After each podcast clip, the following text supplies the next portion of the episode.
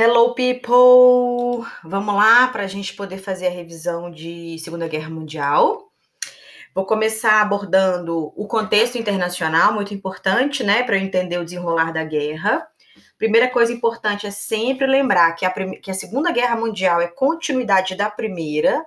Então, todos os fios soltos, desencapados e problemas mal resolvidos da Primeira Guerra Mundial serão aí importantes para o desenrolar da Segunda. Então, eu tenho que te lembrar do contexto internacional. A fraca atuação da Liga das Nações, instituição criada a partir de uma proposta dos Estados Unidos lá na Primeira Guerra Mundial, em que se criaria uma instituição e essa instituição resolveria os BOs e as tretas da Europa pela diplomacia, sentando na mesa e conversando. Só que os fios soltos e desencapados eram tão graves que a Liga das Nações não consegue resolver. Além disso, a Liga das Nações também nasceu morta, né? Porque os países mais importantes do mundo voltaram-se para si mesmo, para si mesmos pós Primeira Guerra Mundial. Estados Unidos volta para o isolacionismo, Inglaterra volta para sua reorganização, a França para sua recuperação, União Soviética vai consolidar a revolução. Então a Liga das Nações é bem fraquinha. No entanto, apesar de fraca, ela já faz alguns acordos ali, ó, em 1928, por exemplo, eu tenho um tratado chamado Briand-Gelog, sei lá como é que chama esse tratado, gente, está anotado aí no material. E nesse tratado, os países europeus, eles já se comprometem a resolver as questões diplomaticamente. Se comprometer uma coisa, resolver é outra. Fora que nós estudamos lá no regime stalinista que os regimes totalitários não respeitam as regras instituídas. Assim como Stalin não respeita, Hitler também não, Mussolini também não. Então, esses tratados, para eles, não fazem a menor diferença.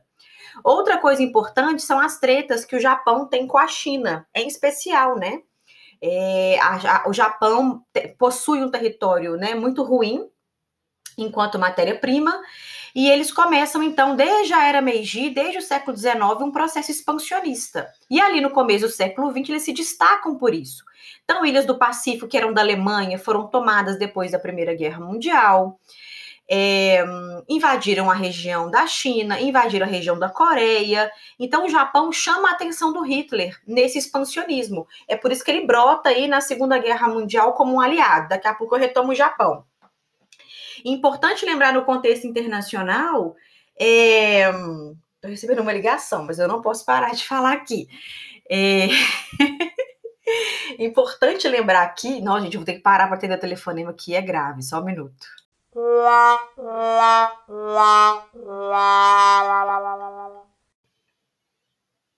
Gente, voltei.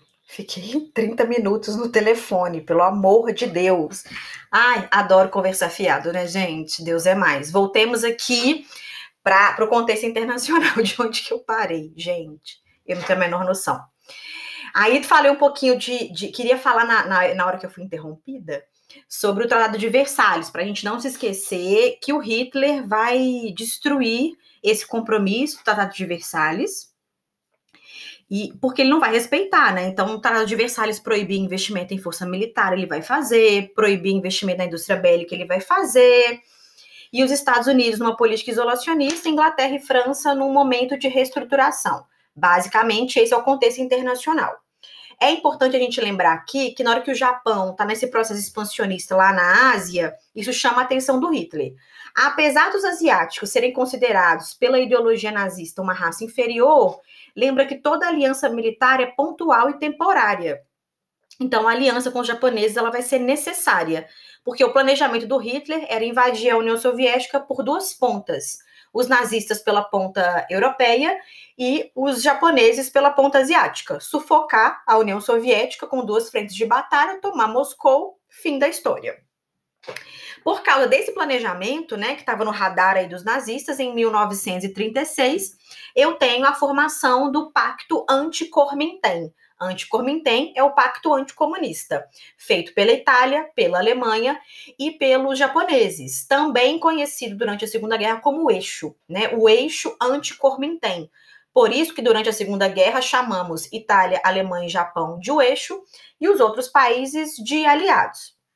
O grande objetivo desse pacto era promover um cordão sanitário, um isolamento sanitário da União Soviética e, no futuro, obviamente, uma parceria militar. As tensões pré-Segunda Guerra Mundial começam exatamente no ano de 38. No ano de 38, é, nós temos aí alguns probleminhas. Já começa uma expansão territorial do Hitler é, na Áustria, não houve resistência, os governantes fugiram. Na Áustria, muitos simpatizantes às ideias nazistas, porque os austríacos também têm origem germânica. Então, ponto. É, ninguém na Europa vai mobilizar tropas para proteger a Áustria. Então, a saída para tentar, tentar frear o Hitler foi fazer um acordo. E por isso, ainda em 38, foi feita a Conferência de Munique.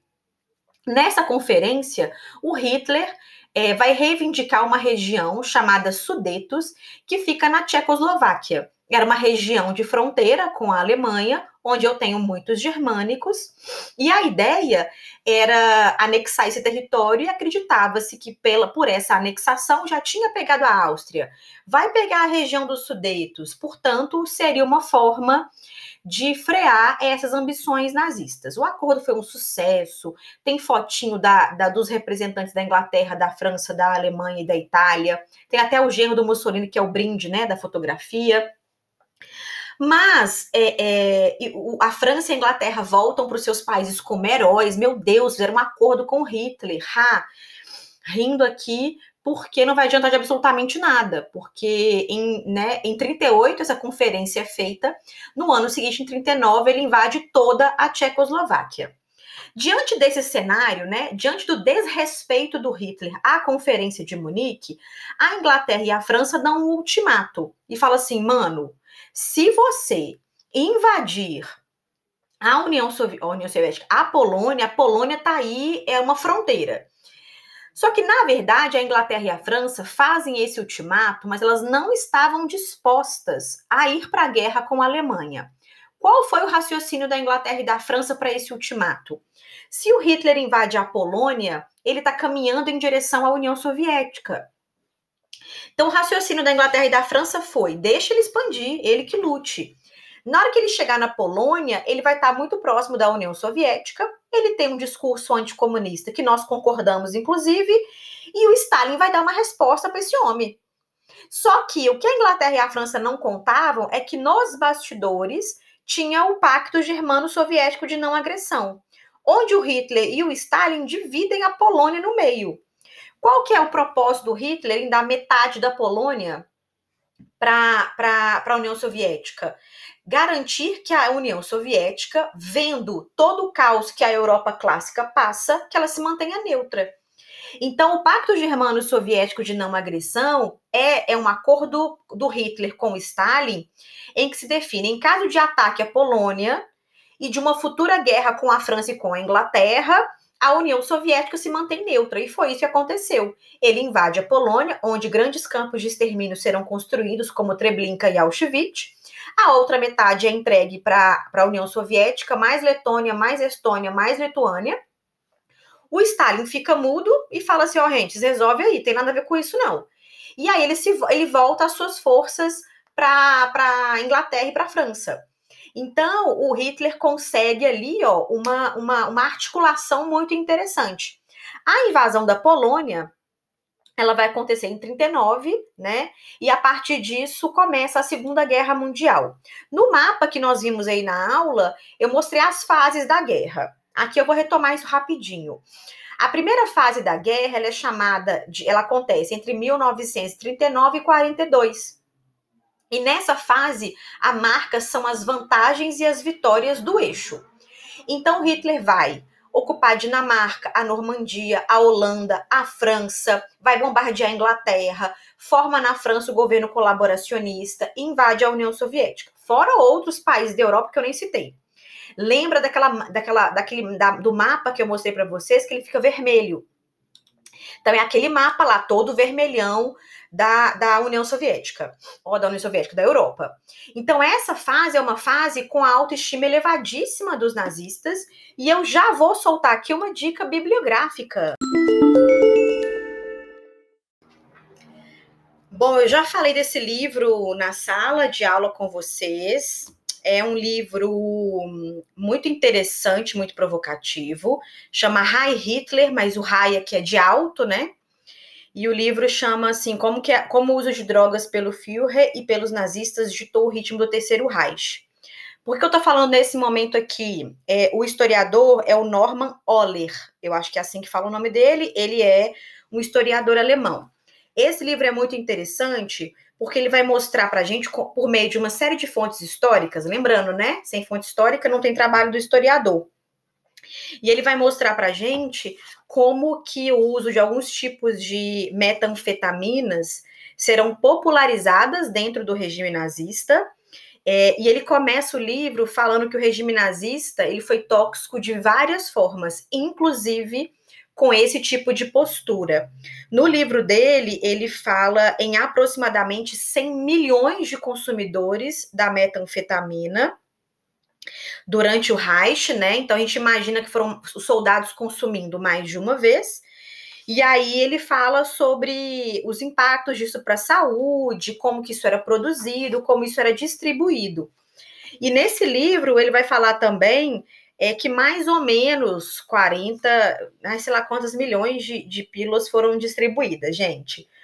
Então, o que explica o exército alemão frenético na Europa, dominando tudo. Então, essa, esse uso de drogas de metanfetamina explica, além, obviamente, de estratégias militares inovadoras, como a guerra relâmpago, é, explicam né, esse cenário, explicam esse contexto de grandes vantagens para o eixo entre 39 e 42.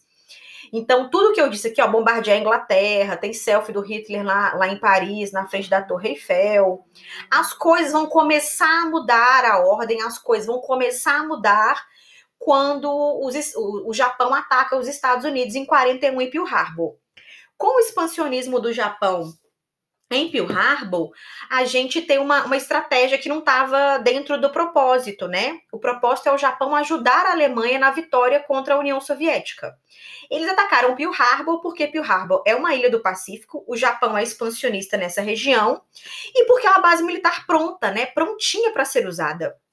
E um detalhe, Estados Unidos não está envolvido na guerra, então foi um ataque assim de surpresa, desonesto, né?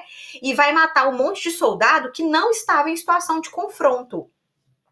E aí os, os Estados Unidos vão dar uma resposta. Lembra sempre, gente, desde a Primeira Guerra Mundial, quando os Estados Unidos entram num conflito, eles não entram sozinhos. Então, eles levam consigo uma série de grupos, de pessoas, de, né, de, de países, de aliados. Então, ao mesmo tempo que a Alemanha ataca a União Soviética em 41, os Estados Unidos atacam Pearl Harbor em 41. Então, eu vou chamar tanto a União Soviética para a guerra, quanto também os Estados Unidos. Então, a partir de 41, 42, nós vamos começar a ter um revertério. Nós começamos aí com inúmeras vitórias dos aliados. Quem são os aliados? Estados Unidos, Inglaterra, França e a União Soviética. A batalha mais importante para a derrota dos nazistas a Batalha de Stalingrado, que é dentro da União Soviética, entre a Alemanha e os soviéticos. Ela acontece entre 42 e 43. Só de soldados, foram 2 milhões de soldados mortos. E a partir dessa vitória, a União Soviética vem empurrando os nazistas para dentro da Europa e vai sair limpando ali todo o leste europeu. Outra batalha importante entre Estados Unidos e Japão, a Batalha de Midway, que acontece no Pacífico. Os Estados Unidos são marcados por batalhas marítimas, tá, gente? A maior participação deles não é em solo, é em batalha marítima. Tem participação em solo, os Estados Unidos participam do dia D, os Estados Unidos entram pela Itália, então vão falar que eu não tô botando os Estados Unidos na guerra. Sim, eles participam, mas as batalhas marítimas foram muito importantes no Pacífico.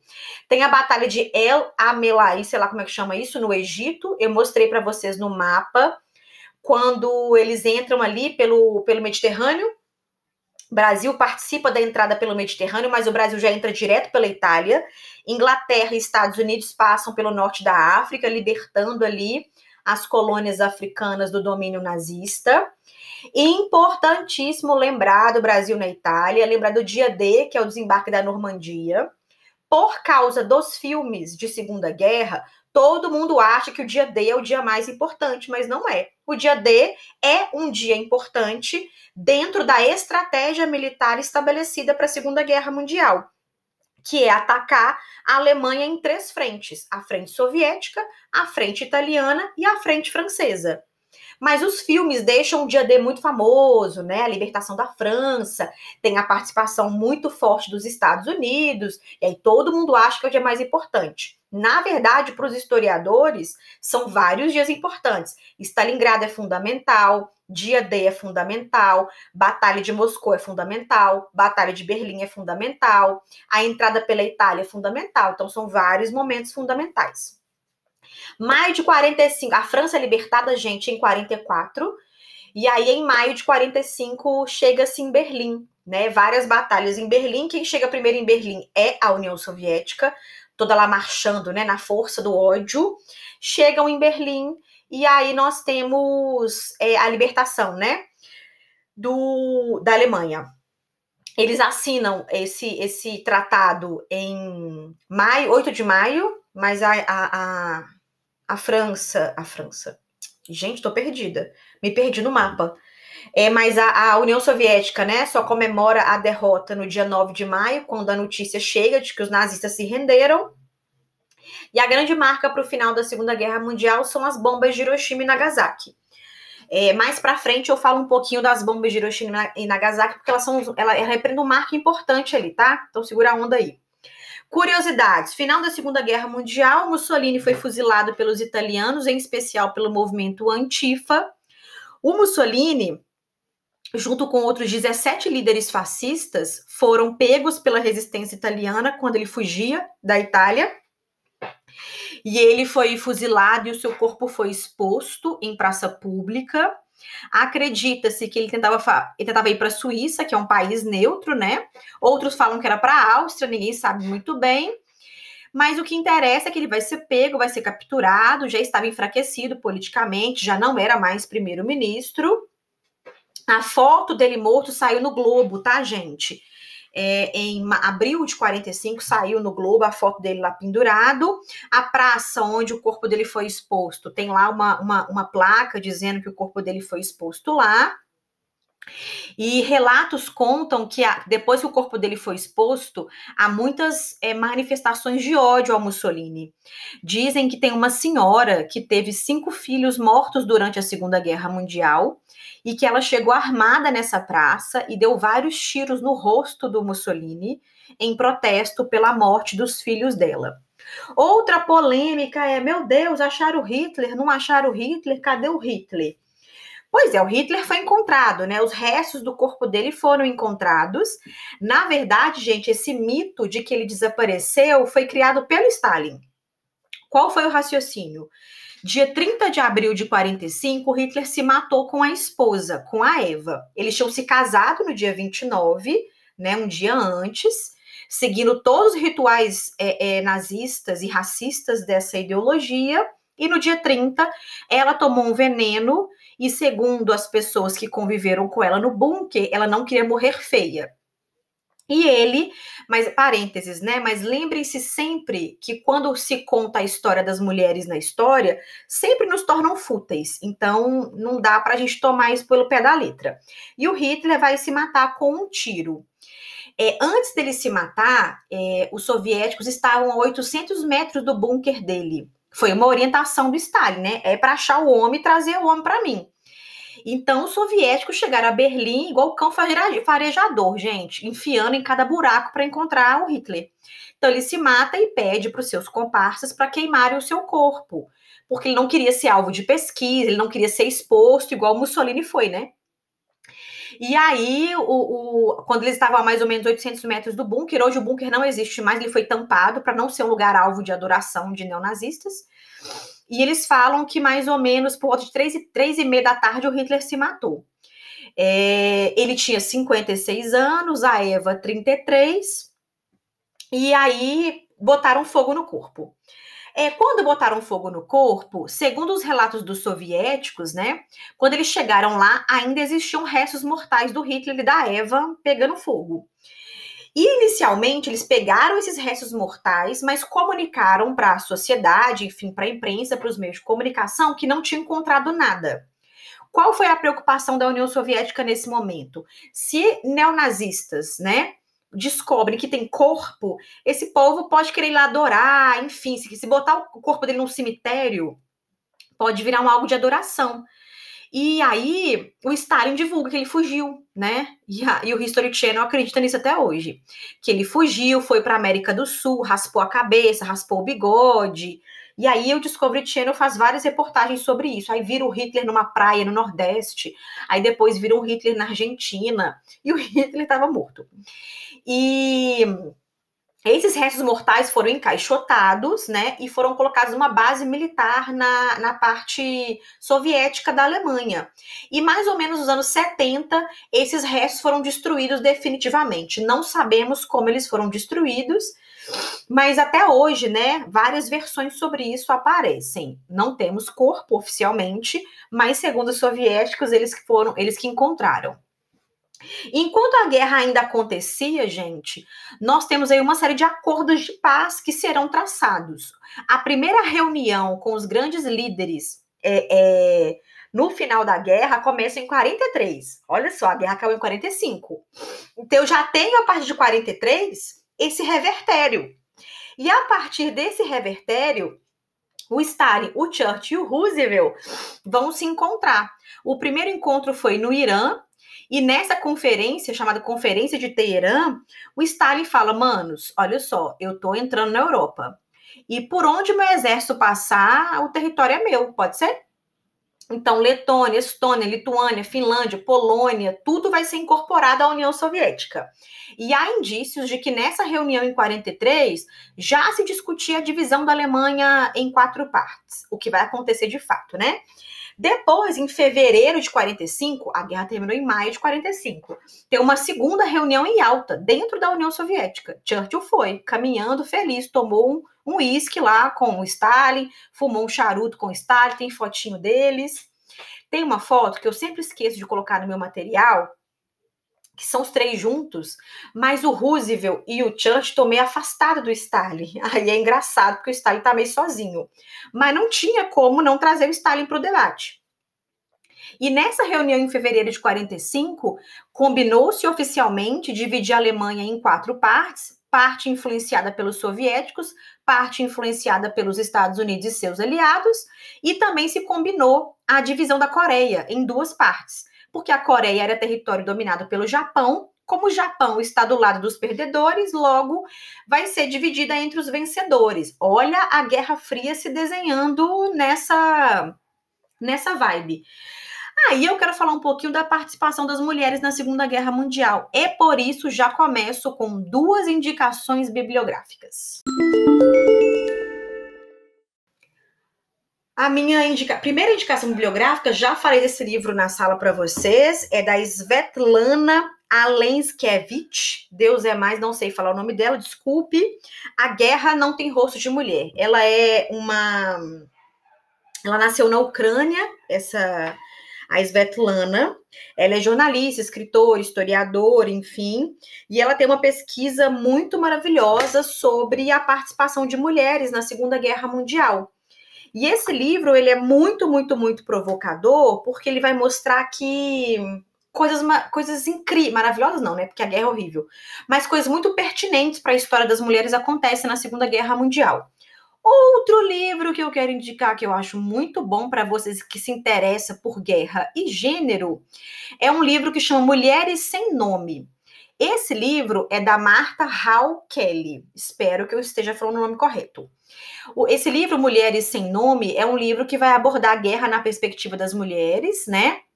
Porque a guerra até a Segunda Guerra Mundial é um lugar de protagonismo masculino. E a Segunda Guerra Mundial traz essa novidade.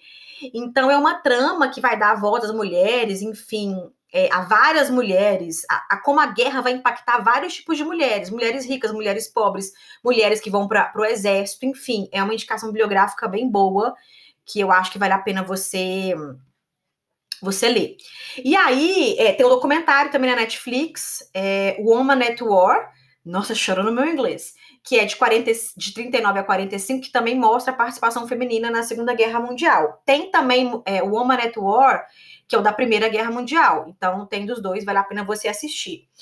É, o Canadá mobilizou mais ou menos 50 mil mulheres nas suas forças armadas, o que vai corresponder a mais ou menos 25% da mão de obra canadense envolvida na Segunda Guerra. Olha como a Primeira Guerra transformou a realidade feminina. Né? No pós-Primeira Guerra, imediatamente, pensando em mulheres brancas europeias, eu já tenho aí o direito ao voto, várias mudanças políticas acontecendo. A incorporação no mercado de trabalho também foi muito relevante. E um dos maiores reflexos disso está aí na participação delas na Segunda Guerra Mundial. É, se consolida a nossa participação no mercado de trabalho, né? A, majoritariamente o exército é formado por homens e nós vamos assumir definitivamente vários postos no mercado de trabalho, mas é bom lembrar que no caso do exército do exército alemão não tem mulheres. O Hitler dizia que preferia morrer do que ser protegido por uma mulher. Não comentarei. Nesse livro, A Guerra Não Tem Rosto de Mulher, ela vai trazer muitas coisas incríveis, inclusive dados estatísticos. Então, ela fala assim, ó, que nas tropas inglesas eram 225 mil mulheres, na, nos Estados Unidos, 450 mil mulheres, e a maior de todas foi o exército soviético, com um milhão de mulheres. E ela traz uma problematização maravilhosa que ela fala assim: que surgiu um problema linguístico durante a guerra. Porque várias palavras existiam só no masculino. Então ela fala, por exemplo, tanquista, soldado de infantaria, atirador de fuzil, eram todos nomes ligados ao masculino. E que a nossa presença na guerra faz com que a língua mude, a língua vai ser alterada, os nomes serão alterados devido à incorporação. Então ela fala assim que o feminino dessas palavras surgiu lá, dentro da guerra, durante as batalhas. E outra aquela coisa que ela fala importante é que a ideia de sexo frágil desapareceu, né? Porque a, o, o indivíduo que mais matou nazistas é uma mulher. Então não há nada de sexo frágil. E aí tem vários relatos femininos no livro, e o que mais me chamou a atenção, ela fala que é da, da Clara Ivanova que ela fala assim, não era para ter pena deles, era para ter ódio. Então mostra como que o ódio era um sentimento que perpassava a Segunda Guerra Mundial, de nazistas com os outros e dos outros com os nazistas. E ela fala também como que o corpo feminino muda, né? Porque na guerra a alimentação é muito ruim. Então ela fala que o corpo feminino sinaliza uma série de mudanças devido à vivência na guerra. Aí eu quero mostrar para vocês aí nos slides tem fotinho. A Ludmila Pavlichenko, ela é considerada hoje a pessoa individualmente que mais matou nazistas. Confirmados são 309 nazistas que ela matou sozinha durante a Segunda Guerra Mundial. E coloquei outras fotos.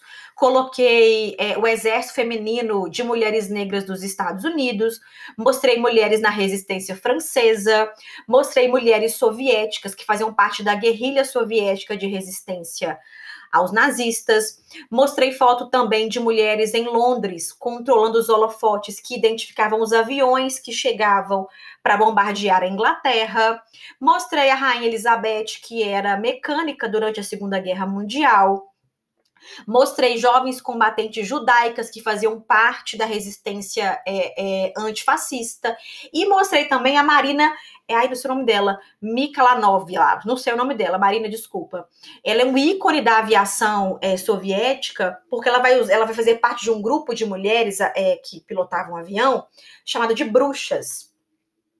Ela estabeleceu a seguinte técnica: quando elas estavam chegando, elas, vo, elas voavam, né, numa, numa altura bem significativa, e chegando próximo dos acampamentos nazistas, elas desligavam os motores, o avião perde altitude, e ao passar por cima desses locais, eles soltavam bombas. Os nazis não sabiam que estava chegando o avião. Por isso, bruxas, né? Elas meio que apareciam do nada, e ao terminarem o bombardeio, elas ligam os motores e somem e deixam o pau quebrando lá embaixo. Então, elas são importantíssimas. Inclusive, nos desfiles lá na Rússia, hoje em dia, do 9 de maio, a foto dela aparece, porque ela é uma heroína nacional. E vou falar também de uma mulher muito importante, uma mulher brasileira, a dona Elza. A dona Elza Medeiros, ela infelizmente faleceu em 2009 no Rio de Janeiro e ela foi a primeira brasileira, a primeira mulher brasileira a se apresentar como voluntária para participar da Segunda Guerra Mundial, não como um soldado, como uma soldada, porque não podia no exército brasileiro nessa época. Mas ela vai ser enfermeira e ela fez isso aos 19 anos de idade. E a dona Elza, quando faleceu em 2009, segundo o, Comando Militar do Leste, aqui, né, no, no, no, Leste, no Brasil, ela tinha 35 medalhas. Então, assim, foram enviadas para a Segunda Guerra Mundial 73 enfermeiras, né, ao total, é, sendo que seis delas eram especialistas em transportes aéreos, em, né, em mobilizar os soldados durante voo, por exemplo. Elas foram todas voluntárias durante a Segunda Guerra Mundial. E pela primeira vez, mulheres dentro da Força Militar Brasileira aconteceu só em 1992, na Escola de Administração do Exército, na Bahia, onde a primeira turma, com 49 mulheres, foram matriculadas por meio de concurso público. Então, a partir de 92 que as mulheres são incorporadas ao Exército Brasileiro por meio de concurso, enfim, por meio lá da inscrição que tem que fazer e tal. Então a dona Elza merece as nossas homenagens aí, é, tão jovem e participando de um conflito tão horrível e tão péssimo. É importante destacar também a violência em massa contra as mulheres. A mulher sempre é alvo de uma dupla violência durante a guerra: o próprio confronto em si e também a violência física, a violência íntima, né? Então, tem vários e vários e vários livros publicados na Europa que mostram para gente esse, esse, essa violência em massa. E no caso das mulheres, era uma violência absurda feita pelo eixo e também pelos aliados. Então, tem vários relatos horríveis. Um relato que eu acho muito importante da gente retratar e relembrar aqui foram as mulheres que foram violentadas publicamente nas ruas depois da Segunda Guerra Mundial, porque elas se envolveram com soldados nazistas. Então, tem várias fotografias aí que mostram isso. É, tem um filme também que fala sobre isso, mas eu não vou me lembrar o nome dele. E é, é porque na hora que os nazistas invadiam as cidades, eles abrigavam os soldados nas casas das pessoas. E às vezes o soldado nazista ficava lá por anos, por meses, e elas se envolviam afetivamente ou por sobrevivência. Muitas engravidaram, né? e depois que a guerra acaba, elas serão acusadas de, de traição. Então a cabeça, o cabelo dela foi raspado, elas, elas sofriam, jogavam fezes, enfim, elas foram muito humilhadas depois disso. E eu também quero lembrar para vocês a participação do Brasil. O Brasil, Brasil Baronil Maravilhoso, vai participar por meio da FEB, da Força Expedicionária Brasileira, que foi criada em agosto de 43, com o melhor slogan da vida todo mundo falava: é mais fácil uma cobra fumar do que o Brasil entrar na guerra. Aí o nosso slogan é: a cobra está fumando porque a gente entrou, porque nós somos desses. E aí, na medida que o Brasil entra na guerra pressionado pelos Estados Unidos, com aliança, né, com os Estados Unidos, a gente vai formar uma grande força militar para isso. É, navios brasileiros também foram torpedeados, e isso também força a nossa entrada. A população brasileira pressiona o Estado Novo, e aí, mais ou menos 41, 42, o Brasilzão de meu Deus tá, vai começar a participar do confronto. A nossa participação se dá no final de 43. A gente vai entrar ali pelas operações do Mediterrâneo. Eu mostrei isso no mapa. Entramos pela Itália e temos várias batalhas em que o Brasil foi destaque, né? 454 soldados brasileiros, infelizmente, faleceram durante o conflito. É, eles foram enterrados na Itália, mas durante os anos 60, em 1960, as cinzas e os restos mortais desses soldados foram trazidos de volta para o Brasil. E hoje eles estão no Monumento Nacional aos Mortos da Segunda Guerra Mundial, que fica no Rio de Janeiro. E aí eu mostrei durante as aulas para vocês várias fotos maravilhosas do Brasil. O nosso símbolo, a cobra, está fumando. E a gente é tão debochado, tão debochado, que até nas bombas, né, a gente escrevia a cobra está fumando. E tem também várias fotografias de, da gente zoando o prisioneiro nazista, fazendo piada com Hitler. E, obviamente, tocando um pondeiro, porque ninguém é obrigado, não é verdade? Para finalizar, eu quero dar uma dica bibliográfica sobre o Brasil na Segunda Guerra Mundial. Calma, porque isso é importante. Vou indicar dois livros, tá, gente? Um livro não é de historiador, mas é bem feitinho, tem uma leitura bem facinho, é um livro bem nacionalista, né, que mostra como o Brasil é maravilhoso sem defeito. Chama 1942, O Brasil e a Sua Guerra Quase Desconhecida.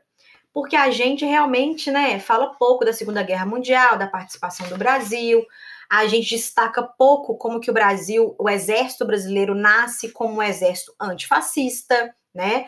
A gente sabe poucos os relatos dos soldados brasileiros que estavam lá. Então, é uma leitura super fácil, mas não é livro de historiador.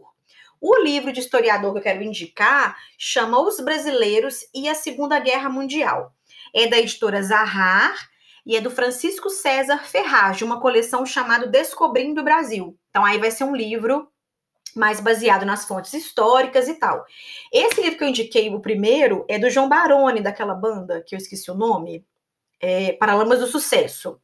É aquele tipo de pessoa que gosta do tema e escreveu, mas tem fotinhos que eu acho muito legais, que eu gostei, que eu uso durante a minha aula. Inclusive tem uma fotinho aqui, ó, gente, não tem página aqui, que é do Churchill visitando né, um QG, o QG do oitavo exército britânico, depois que as tropas brasileiras passaram por lá, tá o Churchill aqui, ó, jovem, mostra o embarque das tropas brasileiras, mostra quem mais? Aí mostra as mulheres brasileiras segurando a bandeira do Brasil, maravilhosas. Enfim, tem várias, várias curiosidades que se você gosta desse tema, eu acho que você vai gostar. Tem mapinha mostrando por onde o Brasil entrou, né, quais os lugares que o Brasil percorreu, mostra também a posição dos submarinos do Brasil que foram atingidos, enfim, tem várias curiosidades. Outra coisa para quem gosta de guerra, as condecorações brasileiras que existem, por exemplo, tem medalha da guerra, medalha de campanha, cruz de combate, cruz de sangue, umas coisas, cruz da bravura. Então tem várias coisas que você pode se interessar e é uma leitura super zerolinha assim, super fácil. Mas para finalizar esse podcast aqui, eu queria só te lembrar um pouquinho das bombas de Hiroshima e Nagasaki. É, as bombas de Hiroshima e Nagasaki representam uma das coisas mais terríveis que aconteceram na Segunda Guerra Mundial. Né? Além do próprio Holocausto, óbvio, que é terrível, é, é, olha, gente, os Estados Unidos realmente, assim, né? Por favor, melhorem. As bombas de Hiroshima e Nagasaki, nós temos várias versões sobre isso. A versão oficial dos Estados Unidos sobre a, o ataque a Hiroshima e Nagasaki é a seguinte: jogamos a, as bombas porque o Japão não aceitava a rendição. A Alemanha aceitou, Mussolini estava morto, a guerra acabou, mas o Japão resistia. Jogamos as bombas porque com essa pressão bélica eles então se renderiam. Jogaram as bombas. Só que eles jogaram em duas cidades que não eram cidades militarizadas. Eles jogaram, por exemplo, em Nagasaki, que era uma cidade pequenininha, cercada por montanhas, às 8 horas e 15 da manhã, o horário que todo mundo saía para trabalhar, algumas crianças saíram para a escola. Então, isso levanta algumas suspeitas diante dessa versão oficial. Para nós, historiadores, é, é, nós não acreditamos nessa versão oficial. Para nós historiadores, as bombas de Hiroshima e Nagasaki foram julgadas porque elas refletem uma estratégia dos Estados Unidos. Qual? O Japão está do lado da União Soviética. A União Soviética nasce como uma das maiores potências da Segunda Guerra Mundial. E, e o grande e as bombas e essas bombas, portanto, representam um aviso. União Soviética, olha o que eu tenho. Eu tenho bombas atômicas. Você toma cuidado comigo. Durante a Segunda Guerra, tanto o Japão quanto a Alemanha tentaram desenvolver essas bombas atômicas, mas os Estados Unidos saem à frente. E como a gente vai começar a rivalizar aí entre capitalismo e socialismo na Guerra Fria, o nosso próximo conteúdo, a gente acredita muito mais na versão de que as bombas elas são um aviso do que esperava pela União Soviética. É meio que baixa a bola União Soviética. Você não está falando qualquer pessoa não. Por quê? Porque depois que acaba a Segunda Guerra Mundial, os Estados Unidos saem dela como uma potência econômica, política e militar. Tanto que durante a Guerra Fria eles lideram a OTAN, que é o maior bloco militar do mundo. Então, para nós, essa ideia, a ideia de que Japão resistia é muito mais uma justificativa para essa postura do que necessariamente os motivos reais. Mas, Renata, é verdade que os japoneses resistiam? Os japoneses não tinham realmente assinado o tratado. Então, sim, os japoneses tinham uma resistência. Mas vamos problematizar isso? Tinham resistência. Mas peraí, a Alemanha está fora, União, Sovi União Soviética, Itália está fora. Por que não pressionar o Japão por outras formas? Segundo a versão oficial dos Estados Unidos, é, ninguém aguentava mais a guerra né? Você colocar os soldados em risco é, não vale a pena. Então, as bombas seriam essa sinalização. É, quando o presidente, o, o, o, devido à Covid, se eu não estou enganada, podem me corrigir, por favor, o Trump não foi, né, na, na, em agosto, durante, em algum agosto do governo dele, e é uma prática do governo dos Estados Unidos ir ao Japão em agosto, porque foi o momento né, das bombas de Hiroshima e Nagasaki. E, o, e, eu lembro que o Obama foi. E quando o Obama foi, porque assim, as pessoas no Twitter são doidas, né? Elas acham que o Obama é o mensageiro da paz. Então as pessoas tinham certeza que o Obama ia chegar nos locais de homenagem, né, das pessoas que morreram, que ia pedir desculpa. Gente, a inocência das pessoas me encantam. O Obama chegou lá, botou as flores no lugar de homenagem e ficou mudo, óbvio. Os Estados Unidos, sejam um republicano, sejam um democrata, eles não vão pedir desculpas pelos ataques a Hiroshima e Nagasaki. Porque pedir desculpa é reconhecer que você errou. Quando a Alemanha pede desculpas pelo Holocausto, a Alemanha reconhece que errou, né? Vocês acham que os Estados Unidos vão pedir desculpas pelo ataque? Lógico que não. Segundo ponto, e pode ser republicano, democrata, seja lá quem for. Outra coisa importante é, é, quando as bombas foram jogadas e a guerra foi finalizada, o Japão vai ser ocupado pelos Estados Unidos e os Estados Unidos têm um plano de recuperação econômica exclusivo para o Japão, chamado Plano Colombo. Então, o Japão se torna um aliado estratégico na Guerra Fria, perto da Coreia do Norte, perto da União Soviética e perto da, China. Então, desde o final da Segunda Guerra Mundial, que o Japão é um aliado dos Estados Unidos. Então, é uma relação. Aquela região ali, gente, Japão, Coreias, é uma região super tensa e super complexa. Então, análises simplistas, ai, porque o Obama é o mensageiro da paz, vai pedir desculpa? Não vai pedir desculpa. Nem o Obama, nem o Trump, nem o Biden, nem ninguém vai pedir desculpa, porque ali é uma região muito tensa, muito problemática e muito delicada desde o final da Segunda Guerra Mundial. Enfim, é isso. Qualquer dúvida persistindo, me chamem no Teams, tá bom? Em té, tchau.